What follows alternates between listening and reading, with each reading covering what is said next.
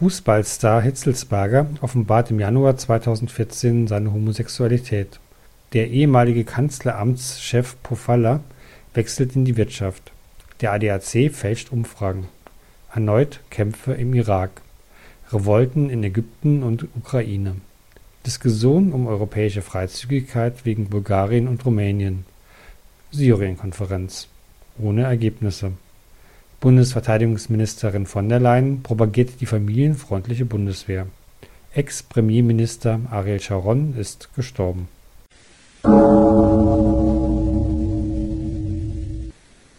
Ein jahrzehntealter Streitpunkt scheint endlich friedlich gelöst zu sein, Anton.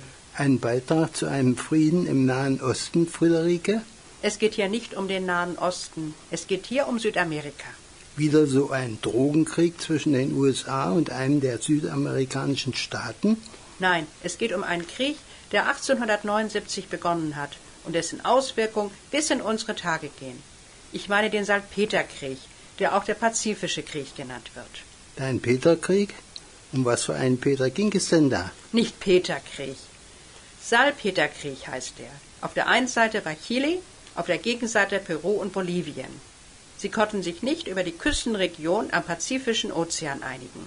War denn da gar nichts festgelegt? Nach der damals geltenden Doktrin Uti Possidetis sollten die alten Grenzen der spanischen Kolonien gelten.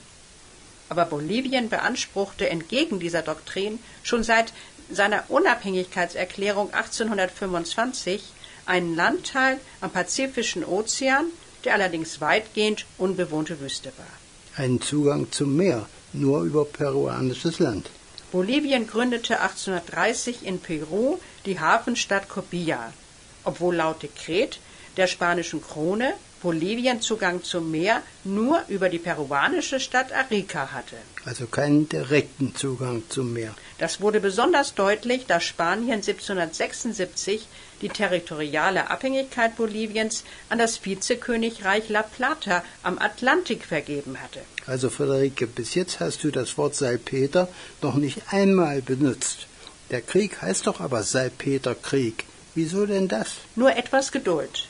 Um 1860 wurden in der Region umfangreiche Vorkommen von Nitrat, auch Salpeter genannt, gefunden. Ein Stoff, der für die Herstellung von Dünger und von Sprengstoff verwendet wurde. Und damit gingen die Probleme los. Erst einmal noch nicht. Chile und Bolivien einigten sich 1866 und 1874 auf eine Grenze. Aber Bolivien musste den in seinem Gebiet ansässigen ausländischen Firmen 25 Jahre lang Steuerfreiheit gewähren. Als aber 1877 ein Seebeben schwere Schäden in der Küstenregion anrichtete, verlangte Bolivien eine Sondersteuer von 10 Centavos auf jeden abgebauten Zentner Salpeter. Das war ja ein Bruch des Vertrages. Zunächst verzichtete Bolivien auf die Erhebung der Steuer. Als aber 1878 nach einem Dürrejahr das Geld knapp war, wurde die Steuer von der profitablen Salpeterindustrie doch eingetrieben, sogar rückwirkend für die letzten vier Jahre. Das war zu viel. 1879 enteignete Bolivien sogar die ganze Salpeterindustrie, nachdem diese die Steuer mit Hinweis auf den Vertrag verweigert hatte. Und jetzt schickte Chile Truppen ins Land, weil Verhandlungen nichts brachten. Ich will jetzt nicht den ganzen Krieg beschreiben. Die Truppen Chiles waren an Land und auf See überlegen schon weil Chile 13.000 gut ausgebildete Soldaten hatte, Bolivien nur 2.300, die außerdem schlecht bewaffnet waren. Peru, das Bolivien unterstützte, hatte zwar 6.000 Soldaten, die aber über das ganze Land verteilt waren. Und auf See? Es gab mehrere Seeschlachten, die aber auch mit dem Sieg der Chilenen endeten. Aber dann begann ein Landkrieg, der sich bis 1883 hinzog. Ich bin ja kein Kriegsberichterstatter und schenke mir die Beschreibung des Krieges. Und am Ende, wer bekam was? Im Vertrag von Ancon erhielt Chile die peruanische Provinz Tarapaca und dehnte sein Gebiet bis Tacua aus. Und Bolivien? Erst 1884 im Vertrag von Valparaiso musste Bolivien die Küstenregion um Antofagasta von der peruanischen Grenze bis zur chilenischen Grenze an Chile abtreten. Das kostete Bolivien den Verlust einer Provinz und des Zugangs zum Meer. Und da streiten sie sich vermutlich noch heute. Für Bolivien war das sowas wie ein nationales Trauma. Der 23. März ist ein nationaler Feiertag, der Tag des Meeres, der mit einer großen Marineparade in La Paz gefeiert wird. Die Marine hat bisher nur Schiffe auf dem Titicacasee. Warum betonst du das bisher denn so? Weil sich das ganz schnell ändern könnte. Ein neuer Krieg? Nein, im Gegenteil. Die Präsidenten von Peru, Alan Garcia und Bolivien, Evo Morales, unterzeichneten im Oktober 2010 einen Vertrag über die Verpachtung eines peruanischen Küstenstreifens von fünf Kilometer Länge an Bolivien, genannt Mar Bolivia. Ein plötzlicher Entschluss? Nein, da wurde schon 1992 ein Abkommen geschlossen. Aber bisher fehlte es am Willen zur Umsetzung. Jetzt ist eine Freihandelszone, ein Strand für touristische Nutzung geplant und eine Schule zur Ausbildung des Marinemilitärs. Klar, Frieda, Militär gehört abgeschafft. Die Schule sollten die gar nicht erst bauen, das lohnt sich ja nicht mehr. Während schon lange nicht mehr so viel Salpeter verkauft wurde, seit Beginn des 20. Jahrhunderts wird synthetischer produziert, hat der Export Boliviens von Zinn und Silber und besonders Silizium stark zugenommen. Bolivien hat die größten Reserven an Lithium, ein Leichtmetall, das besonders im Lithium-Ionen-Akkus Verwendung findet. Ich habe da eine elektrische Bohrmaschine. Da ist wohl so ein Akku drin. Übrigens, da habe ich doch im Zug bei meinem Gegenüber in der Zeitung mitgelesen. Und da war eine Überschrift, der letzte Krieger ist gestorben. Was soll denn das heißen, Friederike? Da wird halt einer der bekannten Generäle des Zweiten Weltkriegs gestorben sein, Anton. Ein Bild war auch dabei, sah aus wie ein Japaner, aber überhaupt nicht wie ein General. War das vielleicht einer der Japaner, der sich im Dschungel versteckt hielt, weil er nicht glauben wollte, dass der Krieg zu Ende war und Japan den Krieg verloren hat? Das weiß ich doch nicht. Halt, wart mal. Da war ein Bild. Da überreicht der Japaner irgendeinem Präsidenten sein Schwert. Das muss dann Hiro Onoda gewesen sein. Das war ein japanischer Leutnant. Als eine kleine Insel in der Nähe von Manila durch die Amerikaner besetzt wurde, erhielt er mit drei seiner Soldaten den Befehl, die Insel zu verteidigen. Insgesamt nur vier Leute? Damit kann man doch keine Insel verteidigen. Diese Insel, Lubang hieß die, war ja gerade 10 mal 25 Kilometer groß. Und wovon haben die gelebt? Es gab ja bestimmt keinen Nachschub. Eine Insel mit Dschungel, da gibt es Bananen, Kokosnüsse. Außerdem lebten auch Filipinos dort auf der Insel. Filipinos? Gehört die Insel zu den Philippinen? Ja, so ist es. Bauern, die Reis anbauten und auch Kühe hatten. Da haben sich die vier Japaner auch manchmal bedient. Das muss doch aufgefallen sein. Haben die Bauern denn nicht die Polizei geholt? Ja, haben sie. Und die haben Suchtrupps in den Dschungel geschickt. Einer der Japaner ergab sich 1950. Ein anderer wurde 1954 erschossen. Der dritte bei einer Sabotageaktion 1972. Die Filipinos hätten doch Zeitungen in den Wald legen können oder gar Fluchblätter abwerfen, damit Onoda aufgibt. Haben die auch getan. Aber Onoda hielt alles nur für Täuschungsmanöver des Feindes. Na und wie geht es weiter? Ist er jetzt im Dschungel gestorben? Nein, aber die Nachricht, dass Onoda doch noch am Leben sein könnte, sprach sich herum.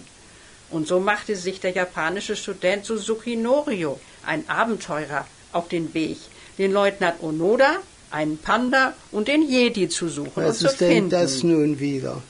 Der Jedi soll eine Art Schneemensch sein, sehr groß, weil sie im Himalaya Fußspuren eines sehr großen Menschen gefunden haben. Aber gesehen hat ihn noch keiner. Nein, also Suzuki machte sich auf den Weg, fand auch den Onoda, aber der wollte nicht ohne den Befehl seines Vorgesetzten die Insel verlassen. Der ist halt Ordnung beim Militär. Richtig, Frieda. Militär gehört abgeschafft. Das hat aber der Onoda sicher nicht gesagt. Der nicht, aber vielleicht sein früherer Vorgesetzter, nämlich der Buchhändler Taniguchi, ein früherer Major. Der musste nämlich 29 Jahre nach Kriegsende nach Lubang fliegen und den Onoda über die Kapitulation Japans informieren und ihm den Befehl geben, sich zu ergeben. Und weiter? Obwohl die vier Japaner etwa 30 Menschen auf der Insel getötet hatten, wurde Onoda vom philippinischen Präsidenten Marcos begnadigt und konnte nach Japan zurückfliegen. Da gab es einen großen Trubel in Japan. Ja, das schon. Aber Onoda kannte sein Japan nicht wieder. Aus einem beschaulichen, ruhigen Land war eine Industriemacht geworden, in der er sich nicht mehr wohlfühlte. So ging er zu seinem Bruder nach Brasilien und wurde Viehzüchter. Und dort ist er gestorben? Er wechselte zwischen Japan und Brasilien, hat aber dann in Japan Onodas Naturschule eröffnet, um dem Werteverfall entgegenzuwirken. Und dort wird er dann wohl mit 91 Jahren gestorben sein. Anton, am 25. Januar war der dritte Jahrestag der ägyptischen Revolution. So, ich dachte doch, am 25. Januar wurde Mubarak gestürzt. Da irrst du, Anton. Mubarak, der Präsident, ist erst am 11. Februar aufgrund der anhaltenden Massenproteste zurückgetreten und hat die Staatsgeschäfte in die Hände des obersten Militärrates gelegt. Und was war am 25. Januar? An diesem Tag begannen in Ägypten die großen Demonstrationen. Drei Tage später, am Freitag, dem 28. Januar, dem Tag des Zorns, erreichten die Demos ihren ersten Höhepunkt. Das war doch der arabische Frühling. Was ist denn daraus geworden? Ich fürchte, auch in Ägypten ist der Winter eingebrochen. Mit Schnee und Glatteis, wie bei uns. Neulich, da gab es Blitzeis. Da hätte ich mich beinahe der Länge nach hingelegt. Winter im politischen Sinn, Anton. In Kairo ist es zurzeit 21 Grad warm. Aber das Militär hat die Macht an sich gerissen. Aber in Ägypten bei den großen Demos, da stand das Militär doch auf der Seite des Volkes, hieß es bei uns in der Zeitung. Dazu gibt es aber andere Stimmen, zum Beispiel den Blogger und pazifistischen Kriegsdienstverweigerer. Blogger, was blockiert er denn? Der Blogger blockiert nichts. Er stellt seine Kommentare und Beiträge ins Internet. Der Blogger Michael Nabil Said hat bereits im März 2011 geschrieben, die Armee und das Volk waren niemals eins. Eine eigene Meinung zu haben, das dürfte auch in Ägypten nicht verboten sein. Das denkst du. Michael Nabil Said wurde deswegen am 4. Februar 2011 von Armeeoffizieren festgenommen. Bloß weil er eine eigene Meinung hatte? Und am 10. April wurde er zu drei Jahren Haft verurteilt, wegen Beleidigung des Militärs im Internet. Drei Jahre Haft? Dann müsste er doch dieses Frühjahr entlassen werden. Zum Glück wurde er vorzeitig am 24. Januar 2012 entlassen. War da nicht der ägyptische Frühling gerade ein Jahr alt? Am 25. Januar 2012 war der Jahrestag der Revolution. Aber damals, Mubarak war ja zurückgetreten, regierten schon die Generäle. Und damit konnten die Demonstranten doch auch nicht einverstanden sein. Waren sie auch nicht. Deswegen gab es im Sommer 2012 Wahlen die allerdings die Freiheits- und Gerechtigkeitspartei der Muslimbrüder gewonnen hat. Zum neuen Präsidenten wurde Mohammed Morsi gewählt. Muslimbrüder sind die nicht gegen Frauenrechte für einen islamistischen Staat und für die Scharia? Auch bei den Muslimbrüdern gibt es unterschiedliche Strömungen. Ihre Mitglieder leisten oft wohltätige Arbeit. Und für Ägypten heißt es, dass die Muslimbrüder einen Religionsstaat ablehnen. Auf jeden Fall ist diese Partei der Muslimbrüder gewählt worden. Aber die Ägypter haben gegen die Muslimbrüder demonstriert. Und am 3. Juli letzten Jahres wurde Morsi gestürzt durch das Militär. Und das Militär hat sich dabei auf den Willen des Volkes berufen.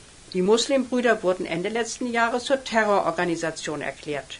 Mitglieder der Muslimbrüder, aber auch ihre Unterstützer können jetzt strafrechtlich verfolgt werden. Kennen wir das nicht? Krieg gegen den Terror. So kann man auch eine Partei mundtot machen. Anfang dieses Jahres hat das Militär die Bevölkerung aufgerufen, über eine neue Verfassung zu entscheiden, die das islamistische Grundgesetz der Muslimbrüder ablösen soll. Das ist doch gar nicht so schlecht. Die neue Verfassung mag moderner und weniger religiös sein als die alte. Aber die Armee wird auch in der neuen Verfassung keiner demokratischen Kontrolle unterstellt. Und wer dagegen aufbegehrt, wird vor ein Militärgericht gestellt und als Terrorist angeklagt. Wie hat die Bevölkerung abgestimmt? Die Wahlbeteiligung lag nur bei gut einem Drittel der Bevölkerung. Die Muslimbrüder haben die Wahl boykottiert. Die waren ja auch verboten. Von diesem Drittel haben allerdings fast 100 Prozent für die neue Verfassung gestimmt. Das erinnert mich sehr an Diktaturen, wo eine andere Meinung gewaltsam unterdrückt wird. So war es auch in Ägypten überall Werbung mit Ja für die neue Verfassung zu stimmen. Wer es aber wagte, zum Nein aufzurufen, landete im Gefängnis. Dann ist Ägypten ja wieder auf dem Weg zur Militärdiktatur. Ich sag ja, vom Militär kommt nichts Gutes deswegen Militär gehört abgeschafft. Oh,